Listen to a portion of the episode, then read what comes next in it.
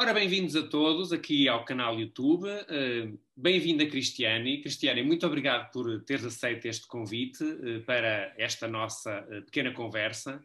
A ideia desta entrevista é conhecer, conhecer-te um bocadinho melhor, saber o, o, que é que também fazes e falarmos aqui do tema do cliente mistério, que és a guru do cliente mistério. Eu fiz um pequeno vídeo sobre o assunto, dentro daquilo que eu conheço cliente mistério, mas eu, enfim, até percebo algumas coisas, mas uh, pronto, guru és mesmo tu e por isso essa é uma das razões que estás aqui também. Então, como é que uh, vieste parar a este setor e como é, que, como é que começou isto do cliente mistério, Cristiane? Antes de mais, Manuel, boa tarde. Obrigada pelo convite. É sempre um, golo, um gosto enorme falar contigo. Como estamos em confinamento, não podemos ir almoçar a corte inglês, portanto, temos que nos contentar aqui com uma entrevista pelo canal YouTube. Como é que eu vim parar ao cliente mistério? Eu já trabalho nessa área há 20 anos. Quando eu vim morar aqui em Portugal, em 2001, surgiu a oportunidade de fazer um estágio em part-time numa empresa do setor eu, na altura, devo ter mostrado alguma competência, porque acabei por ficar a full time na empresa e acabei por conseguir gerir contas de grandes empresas aqui em Portugal. Desde então, tenho-me aperfeiçoado cada vez mais nessa área, nessa área do, do cliente mistério e também depois uma evolução natural para tudo que tem a ver com a evolução em termos de experiência do consumidor. E, portanto, acabo por trabalhar nessa área já há 20 anos. E, e, até inclusive já fazes parte da, da Apodemo, não é? Certo? Sim, a Apodemo, que é a empresa de estudos de mercado e opinião aqui de Portugal, sou vice-presidente já há três anos e, eh, além, obviamente, do cliente mistério, é responsável pelas práticas em termos de código de ética dos estudos de mercado em geral. O que é, que é o cliente mistério? O que é o cliente mistério, por exemplo, numa loja ou uh, num contact center? Muito bem. O cliente mistério é uma metodologia que, cujo primeiro registro de utilização eh, foi detectado nos Estados Unidos já há quase 100 anos atrás, então é uma metodologia já bastante antiga. Aqui em Portugal já há registro da utilização do cliente mistério há pelo menos 30 anos. Houve uma altura em que houve uma disputa por causa da marca registrada e conseguiu encontrar um, eh, um documento de um briefing de um cliente para um estudo de cliente mistério já de quase 30 anos atrás, portanto é algo que já é bastante presente no mercado e que nada mais é do que uma metodologia que utiliza clientes não identificados, ou melhor, avaliadores não identificados, que na sua interação com as marcas conseguem avaliar a qualidade dos produtos ou dos serviços do ponto de vista do consumidor. Qual é a principal vantagem do método face a um avaliador, a um, auditor, por exemplo?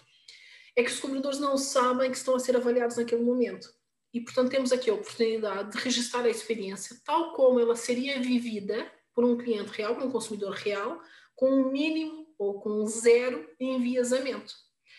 Se nós pensarmos, por exemplo, numa loja, se eu colocar uh, um profissional de de mercado a avaliar o atendimento dentro da loja, o próprio facto de ter alguém a avaliar muda o comportamento quer dos clientes, quer dos colaboradores. É? A mesma coisa, se nós pensarmos, por exemplo, na ótica do contact center, se nós estivermos a fazer o acompanhamento de um supervisor side by side com um agente, nós sabemos que o agente, ao estar side by side com, com o seu supervisor, vai ter um nível de comportamento talvez diferente do que estaria claro. se, se estiver sozinho. Não significa que ele sozinho não seja profissional mas não é a mesma coisa. Não avalia a mesma até coisa. Pode ser, até pode ser que com o side by side até fique mais nervoso. Sim, sim, e sim. até pode cometer mais erros. Sim, o side by side tem outra utilidade que não é avaliar. Tem outra utilidade, é exatamente. Exatamente.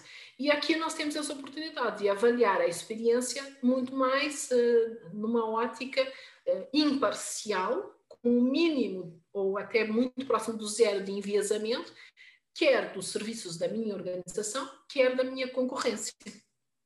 E acaba por ser muito útil eh, para avaliar questões relacionadas com o tempo de espera, com a qualidade do, acolhimento, com a capacidade de venda, eh, com questões relacionadas com a limpeza da loja. Agora, por exemplo, com a questão do Covid, as lojas poderem os pontos de venda poderem acompanhar se as medidas que foram definidas, quer pela DGS, quer pela própria marca, em termos dos protocolos de segurança, se estão a ser cumpridas, se, se existe o dispensador de álcool gel, se há álcool gel, se os colaboradores estão a usar a máscara corretamente, ou se estão a proteger o queixo, que ainda infelizmente ainda se vê bastante. Num contact center, qual é a diferença? Há aqui um grande desafio, e isso a tecnologia aumentou muito a complexidade dos estudos de cliente mistério. Ou seja, se nós pensarmos numa ótica de CRM, nos contact centers, ela era muito pouco desenvolvida há 20 anos atrás. Hoje em dia já não. Eu quando telefono, ou pelo número de telefone, ou pelo número de contribuinte, ou pelo número de sim, cliente, identifica-se. E, portanto, aqui o que é que é preciso ter em atenção? É preciso ter em atenção que eu não posso ter o mesmo cliente a fazer várias chamadas ao mesmo dia a perguntar coisas diferentes. É? Portanto, é preciso ter muito cuidado com a base de dados. Eh, mas é possível fazer um, ehm, projetos muito interessantes com o cliente ministério do Contact Center, quer na ótica da venda, quer na ótica da retenção, portanto, um cliente que quer simular que quer deixar um determinado operador, por exemplo, e quer saber se é cumprida, nós queremos saber se é cumprida a matriz de retenção. Do ponto de vista da concorrência, também eu posso utilizar para conhecer qual é a matriz de retenção da minha concorrência. Posso utilizar, por exemplo, para a gestão de reclamações, saber até que ponto os colaboradores conseguem seguir o script ou se for uma reclamação mais fora da caixa ou com um cliente com um comportamento mais fora da caixa, se os colaboradores têm a flexibilidade suficiente para gerir a situação ou mesmo escalar a situação se tal for necessário, porque isso também é uma competência cada vez mais importante. Ou seja, por um lado, cada vez mais os contact centers querem que os colaboradores sejam autónomos, que resolvam os contactos à primeira, mas por outro lado também querem que eles tenham a competência de saber que há situações que devem ser escaladas internamente. Portanto, o cliente mistério muitas vezes é utilizado para calibrar essa competência. E como é que isso tem vindo a evoluir? Em 20 anos muita coisa já mudou, não é? Em termos de estudo, sem dúvida. Ou seja, se nós falarmos do ponto de vista tecnológico, é uma revolução brutal. Em termos do cliente mistério, por exemplo, eu quando comecei a fazer estudos nessa área, ainda fazíamos questionários em papel. O nosso momento alto do dia era quando chegava o correio, porque era quando chegavam os questionários. Depois, o nosso momento baixo do dia era quando tentávamos decifrar a letra dos nossos clientes mistérios, seja, a caligrafia. tínhamos que ter a certeza conseguíamos compreender o que, que as pessoas escreviam. Isso, em termos de qualidade, também nos trazia uma série de desafios hoje em dia, por exemplo, com, a plataforma, com as plataformas online, já não há perguntas em branco, porque a plataforma não deixa que seja submetido um questionário com perguntas em branco. Os próprios filtros são sempre respeitados porque a plataforma, se o cliente está a seguir um determinado caminho, automaticamente programa todos os saltos uh, das respostas seguintes. Portanto, é muito mais fácil. Em termos tecnológicos, daquilo que é o trabalho de campo, a gestão do trabalho de campo, houve uma revolução muito grande mesmo em termos de gestão de projetos, ou seja, todas as, todas as componentes de gestão da base de dados, uh, reporting ao cliente, isso hoje em dia é tudo feito online. Mas aquilo que mais alterou foi o mercado em si que nós avaliamos. É? Ou seja, nós acabamos por um, eh, acompanhar aquilo que foi a evolução natural do retalho em Portugal, uh, um nível de profissionalização cada vez maior, se nós pensarmos também nos contact centers, aquilo que nós fazemos em termos de avaliação hoje não tem nada a ver com aquilo que fazíamos há 20 anos atrás. Apesar de muitas vezes ainda existir algum estigma em termos de qualidade dos contact centers, a verdade é que, em termos de qualidade, Portugal tem contact centers com uma qualidade muito elevada. Sim. Ou seja, muitas vezes faz aquelas brincadeiras, não é? As pessoas gostam de mandar umas bocas nas redes sociais, mas não é verdade. Os contact centers aqui em Portugal têm uma elevada qualidade e eu acompanhei essa evolução. Se nós pensarmos em alguns dos grandes contact centers em Portugal, há 18, 19 anos atrás, que foi na área em que eu, a altura em que eu comecei a fazer projetos de contact center, não tem absolutamente nada a ver. É? Se nós pensarmos, por exemplo, que quando ligávamos para uma empresa de telecomunicações há 18 anos atrás, se tínhamos um problema com cada pessoa, que fala, cada pessoa com quem falávamos, tínhamos que contar a história da nossa vida inteira como cliente para resolver um problema e depois se transferissem a chamada, tínhamos que voltar a fazer tudo de novo. Hoje em dia já não é assim. Não é? Ainda mais, já há marcas ainda mais avançadas se o atendimento começa na loja e passa pelo contact center e por algum motivo tem que voltar de novo à loja, isso já está tudo em sistema. Portanto, toda essa jornada do cliente, toda essa experiência do cliente, ela tem que ser acompanhada pelos estudos. E tem sido muito gratificante poder acompanhar, do ponto de vista da qualidade, o comprometimento das marcas com essa melhoria contínua Também fazes parte de uma associação europeia, penso eu, não é? Assim, também faço parte da MSPA, que é a Mystery Shopping Professionals Association. Para mim me dá é, um gozo muito grande, porque não só define quais são as melhores práticas no cliente mistério, o código de ética, que tem uma componente de proteção de dados muito grande, mas também trabalha muito as melhores práticas em termos de gestão dos resultados, a melhoria contínua. Um bocadinho aquilo que nós falávamos outro dia, que é não basta só avaliar. Eu, se fizer um estudo, fazer um estudo por si só não vai alterar os meus resultados. E do ponto de vista do cliente mistério, eu preciso, é essencial que haja um plano de ação associado àquele projeto para que os resultados possam melhorar, porque eu fazer o estudo por si só não melhora os resultados. Sim. E a nível europeu, eh, a minha pergunta tinha a ver também um bocadinho com isso, é muito diferente o mercado português em relação a outros mercados? O mercado português ele é muito desenvolvido em comparação com outros mercados. Não tanto na componente online, porque o próprio mercado, eh, obviamente que agora com a pandemia, o mercado online em Portugal evoluiu bastante, mas de uma forma geral, eh, nós tínhamos mercados aqui na Europa, e continuamos a ter, é? muito mais avançados do que nós, nós olhamos para a Inglaterra e para a Alemanha, por exemplo. Mas, em termos de metodologia, nós estamos bastante avançados aqui em Portugal, até porque hoje em dia, com a globalização, as ferramentas que estão disponíveis estão disponíveis globalmente. Portanto, se um fornecedor aqui em Portugal, e estou a falar de intercâmbios, mas também de algumas outras empresas concorrentes nossas e que estão bem posicionadas no mercado, acabam por conseguir trazer para Portugal soluções que são uh, bastante desenvolvidas. Okay. Então, no fundo, a parte tecnológica uh, não é o maior desafio deste processo? É e não é. Pergunta com ratoeira, não é?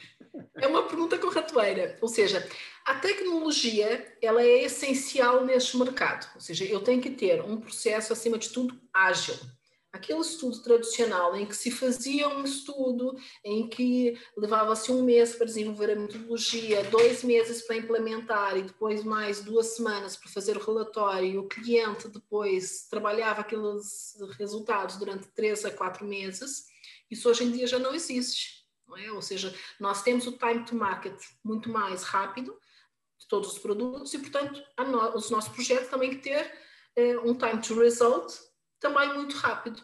Nós temos muitos casos em que, entre o briefing do cliente, a proposta, a contratação, o desenvolvimento da metodologia, a implementação e o relatório, estamos a falar em 10 dias. Uhum. É? Portanto, para isso, a tecnologia é fundamental. Mas, por outro lado, a tecnologia por si só não traz o conhecimento. Hoje em dia está na moda, por exemplo, muito a questão da correlação dos dados. É um exemplo muito prático.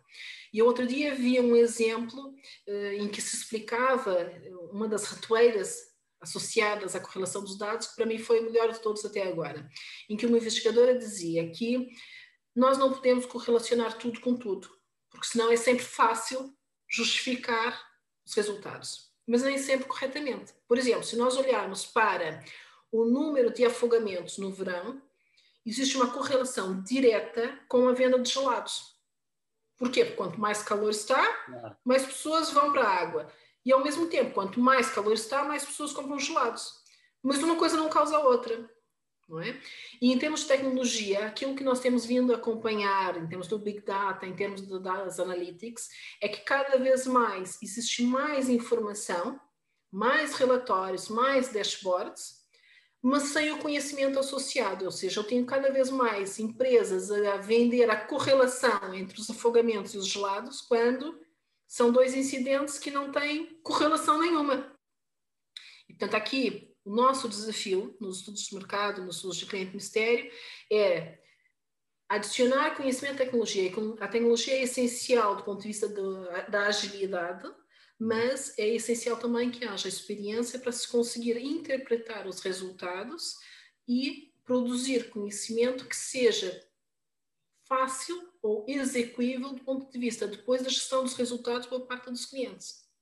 E como é que um cliente que esteja a ver este vídeo pode distinguir o que é um relatório quase automático de algo mais estruturado? Como é que ele pode identificar isso? Bem, eu diria que eh, se o cliente busca qualidade, A qualidade ela se constrói, em primeiro lugar, na fase de desenvolvimento e implementação. Ou seja, eu posso ter um relatório que até parece execuível, mas que são construídos sobre resultados que não têm fiabilidade. Uhum. Portanto, aqui o meu primeiro conselho seria ter muito cuidado com a fiabilidade dos resultados.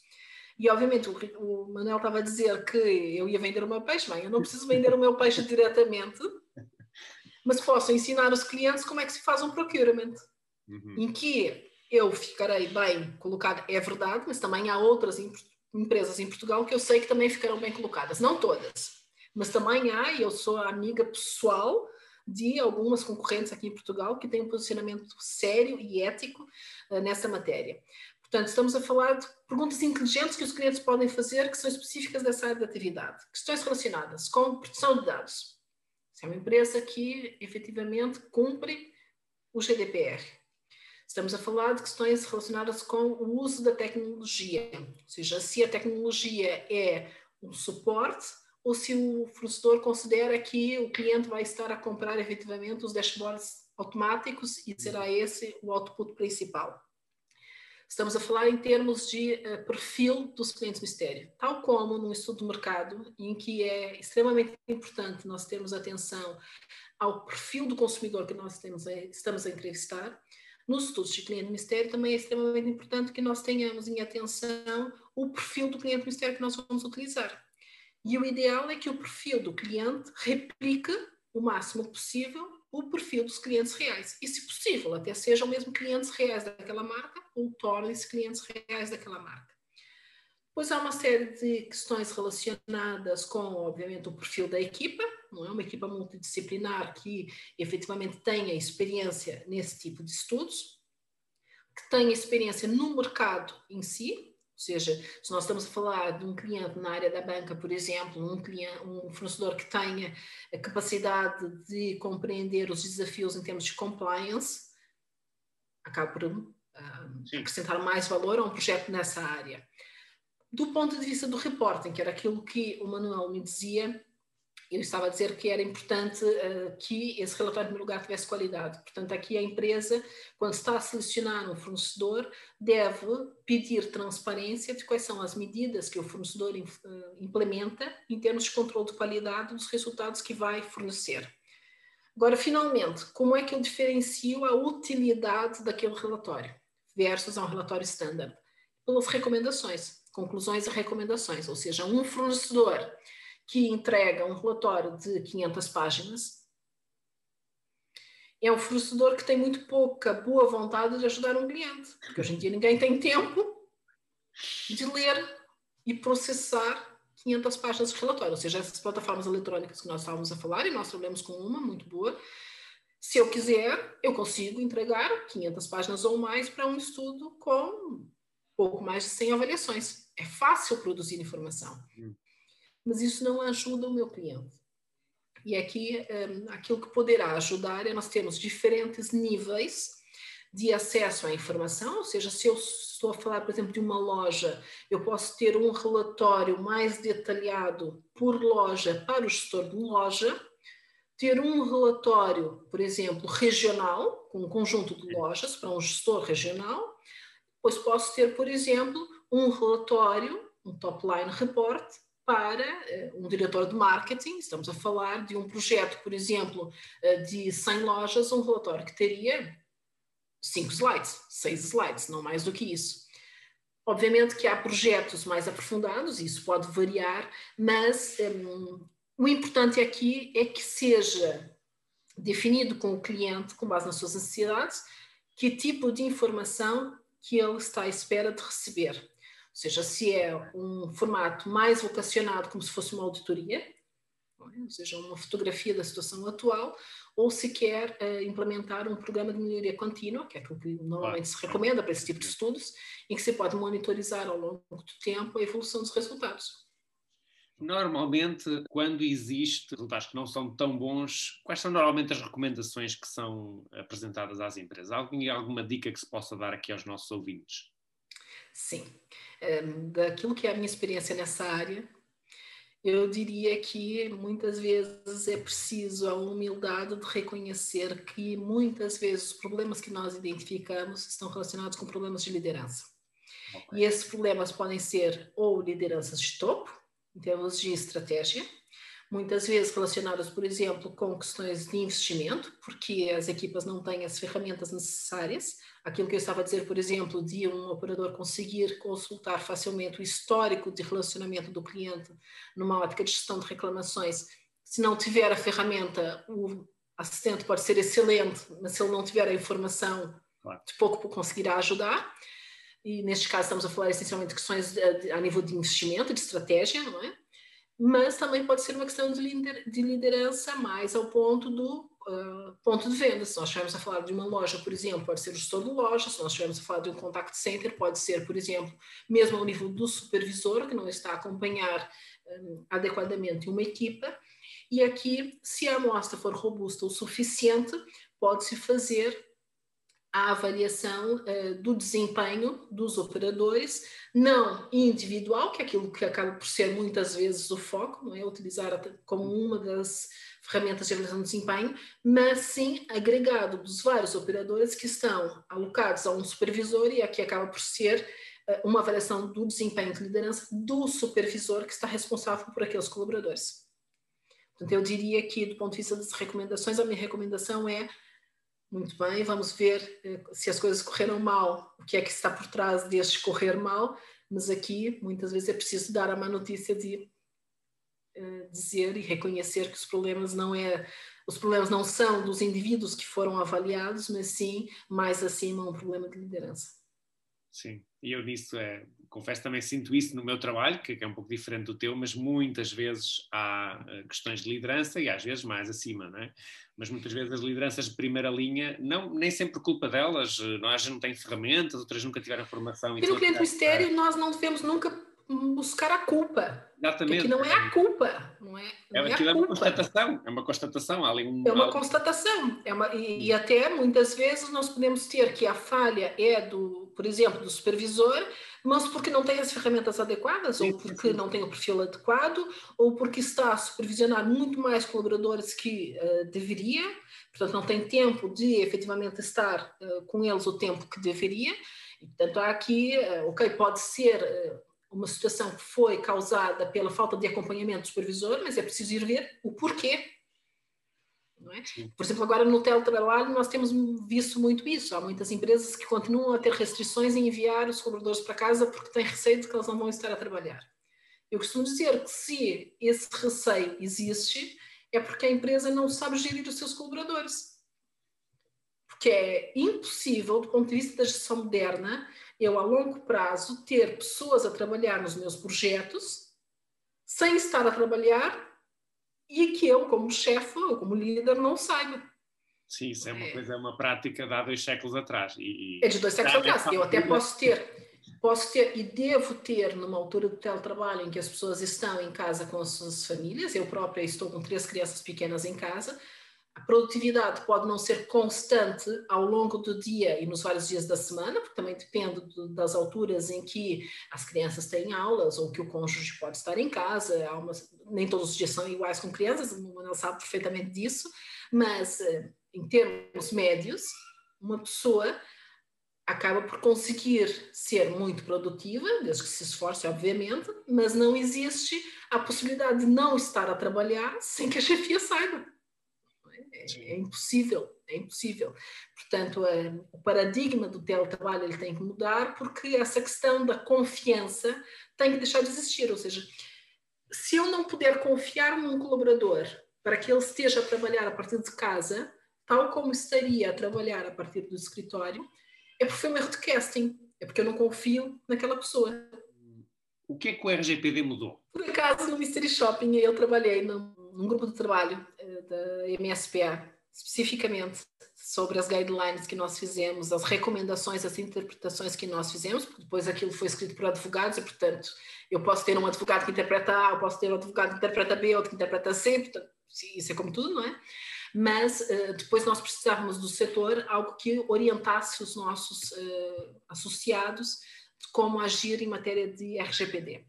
E a verdade é que eu estava a rir porque foram gastas centenas de horas de pessoas sêniores da associação à volta disso, e é muito daquilo que foi o nosso esforço acabou por um, ehm, ser um pouco desvalorizado depois pela pandemia, porque as pessoas serem enviadas para casa por teletrabalho, muitos dos protocolos que foram implementados pelas empresas uh, deixaram de existir, não é? Quando nós estamos a falar, por exemplo, em termos de segurança da informação, uma coisa é eu estar a trabalhar no escritório conectado a um servidor da empresa, outra coisa é de um dia para o outro eu estar em casa com a minha rede caseira, em que inclusivamente crianças podem ter acesso ao computador. Não é o meu caso concreto, mas muitas pessoas partilham os computadores uh, com os filhos uh, nas escolas. Uh, portanto, acabou por ser aqui impactado por isso. Mas o que é que mudou essencialmente? Mudou a preocupação, em primeiro lugar, com a, o direito à privacidade do próprio cliente mistério. Ou seja, nós na Intercampus já tínhamos uma série de protocolos que definiam os riscos que nós tínhamos que comunicar aos nossos clientes aos nossos clientes mistério, uh, pelo facto de eles serem descobertos como avaliadores. Imagina, por exemplo, que eu estou a falar numa avaliação da banca. Um, se o colaborador suspeitasse que ele era um cliente mistério e pudesse ter acesso aos seus dados pessoais, eh, nós tínhamos esses cuidados eh, na Intercampus antes do GDPR, mas obviamente que era organizado de uma forma que depois acabamos por ver que em termos de GDPR não era suficiente, porque o GDPR nós, não adianta nós avisarmos, temos que provar que avisamos, que a pessoa deu consentimento.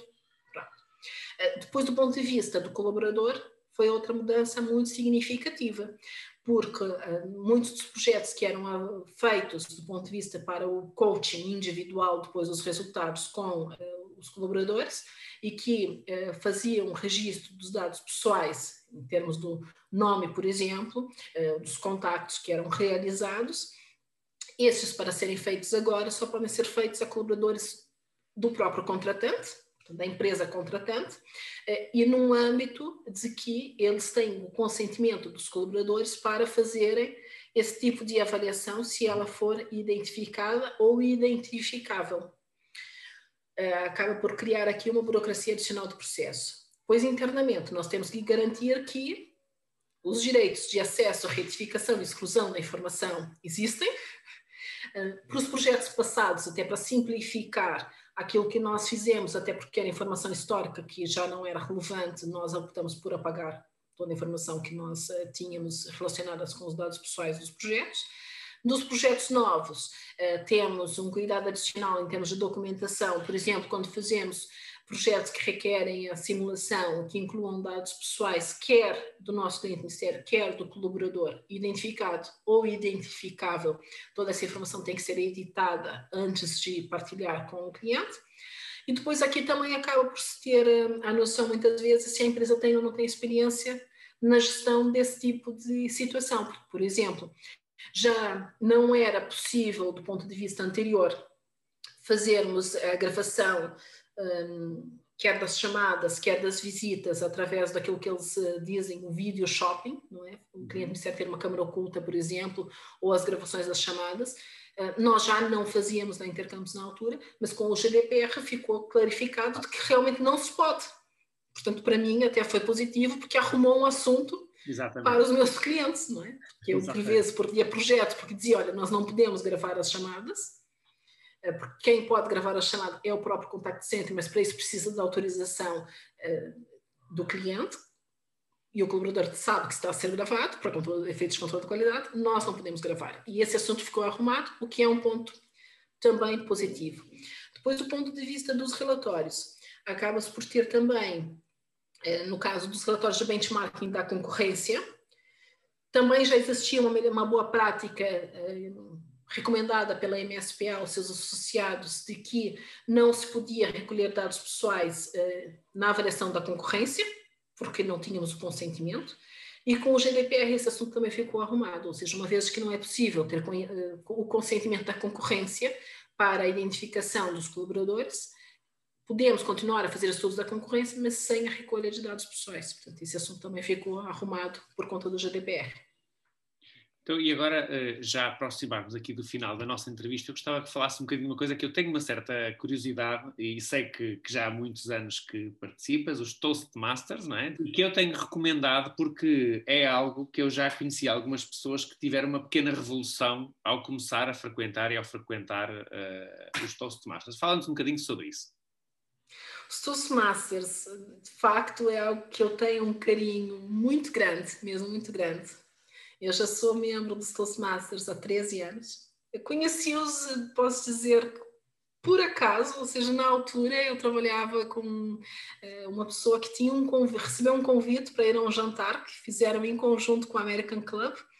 Não pôde ir, em cima da hora, em cima do acontecimento, e disse: Olha, tenho aqui dois bilhetes para um jantar no Sheraton uh, do American Club em conjunto com os Toastmasters. Uh, queres ir? Eu, ah, olha, vou jantar então ao Sheraton. Exatamente e de facto apaixonei-me pelo conceito. Soul Masters são uma organização sem fins lucrativos que nasceu nos Estados Unidos já há quase 100 anos. Foi uh, criada por um professor que se deu conta de que tinha alguns alunos que eram muito brilhantes do ponto de vista técnico, mas que muitas vezes tinham falhas porque uh, não conseguiam exprimir os seus conhecimentos de forma adequada. Foi assim que surgiram os Toastmasters. Primeiro começaram por organizar jantares, em que é a hora do brinde, daí o nome Toastmasters. Os alunos faziam pequenos discursos, que eram depois avaliados pelos seus pares. O modelo evoluiu bastante, e depois, a partir de uma determinada altura, e eu passei por essa transformação, ou seja, eu entrei no Souls Masters há cerca de 13 anos, eh, e essa alteração tinha começado há pouco tempo e acentuou-se muito mais nos últimos cinco anos, em que conseguiu-se perceber que os bons comunicadores também eram bons líderes, e portanto acabamos aqui também por ter um programa que, em paralelo com a comunicação, desenvolve-se cada vez mais também a liderança, ou seja, acaba por ser, digamos assim, uma comunicação aplicada, as reuniões eh, estão todas elas organizadas em clubes. No meu caso, eu faço parte do Lisbon Toastmasters Club, que é patrocinado pelo técnico. Nós temos uma cedência de uma sala. Cada clube é, de uma certa forma, independente, mas depois fazemos parte de uma network global. Aqui em Portugal, eu até já perdi a conta, mas devemos ser a volta de 50 clubes, mais ou menos. O Lisbon foi o primeiro. E como é que as sessões funcionam? Nós temos discursos que são uh, preparados, pode ser sobre qualquer tema, 5 a 7 minutos, por exemplo, em que eu faço a minha apresentação, depois tenho um avaliador que vai, consoante os meus objetivos para aquela comunicação, dar-me feedback em detalhe sobre o que é que, na perspectiva dele, como avaliador, correu bem ou que eu devo e que eu devo uh, melhorar. Questões relacionadas com a linguagem corporal, com a dicção, com a própria estrutura do discurso, se ela é clara ou não, depois temos também, e essa é a minha parte favorita em todas as reuniões, são os discursos de improviso, em que nós, durante um a dois minutos, temos que desenvolver um pequeno discurso sobre um tema que nós só ficamos a conhecer naquele momento. E que acaba por trabalhar muito a nossa flexibilidade mental, não é? Porque, e acaba por ser muito útil quando nós temos que fazer uma apresentação para um cliente, para a gestão de perguntas e respostas, e acaba, acabamos aqui por ganhar também uma forma, um conhecimento uma forma diferente de comunicar, porque aquilo que nós aprendemos nos Toastmasters também é muito valorizar o tempo. As reuniões têm que começar à hora, a agenda é gerida a um minuto, todos os discursos têm que terminar eh, entre X e Y. Por exemplo, no caso dos discursos eh, preparados, a maior parte tem entre 5 a 7 minutos. Temos um timekeeper que mostra nos cartões verdes, amarelos e vermelho, quanto antes o tempo está a evoluir. E se o discurso tem um prazo máximo de 7 minutos, quando chega nos 7 minutos e 30 segundos, se o orador não se calar, todos nós começamos a bater palmas. Portanto, ele não tem alternativa. Eu vou dizer, é uma, é uma aprendizagem eh, excelente, porque nós aprendemos que de 5 a 7 minutos pode-se dizer muita coisa aprendemos a ser muito mais assertivos na comunicação, aprendemos a dar cada vez mais valor à comunicação, não só oral, mas também escrita, do ponto de vista da estrutura, do ponto de vista da gestão do conflito, da gestão das reclamações, e para mim, pessoalmente, tem sido muito útil. Muito obrigado, Cristiane. Uh, a todos os que nos estão a ouvir, uh, já sabem, nada como o Google ou outros concorrentes do Google, Toastmasters, pesquisem, informem-se, uh, pelo que conheço, tem um valor relativamente simbólico anual e eu já conheci pessoas que tiveram uma verdadeira revolução, especialmente pessoas que são às vezes um bocadinho mais tímidas ou têm um bocadinho menos jeito para apresentações ao público e dão um salto enorme com estas sessões, portanto é uma, é uma boa recomendação. De resto, em relação a quem nos está a ver, uh, agradeço que subscrevam o nosso canal e façam comentários. Eu depois, se houver aqui comentários, vou, vou coordenando aqui com a Cristiane também para ela ajudar na resposta a qualquer dúvida, qualquer questão sobre cliente mistério, sobre a Cristiane, sobre uh, a Intercampos ou já agora também sobre a Happy World. Ok? Muito obrigado a todos então e obrigado a ti, especialmente Cristiane. Obrigado. Obrigada, Manuel. Foi um prazer. Espero que tenhamos a oportunidade de fazer mais conversas como essa e, mais do que tudo, espero que possamos estar pessoalmente em breve. Ai, certeza. Que essa pandemia. Então nem se fala. Obrigado, Cristiane. Obrigada, Manuel.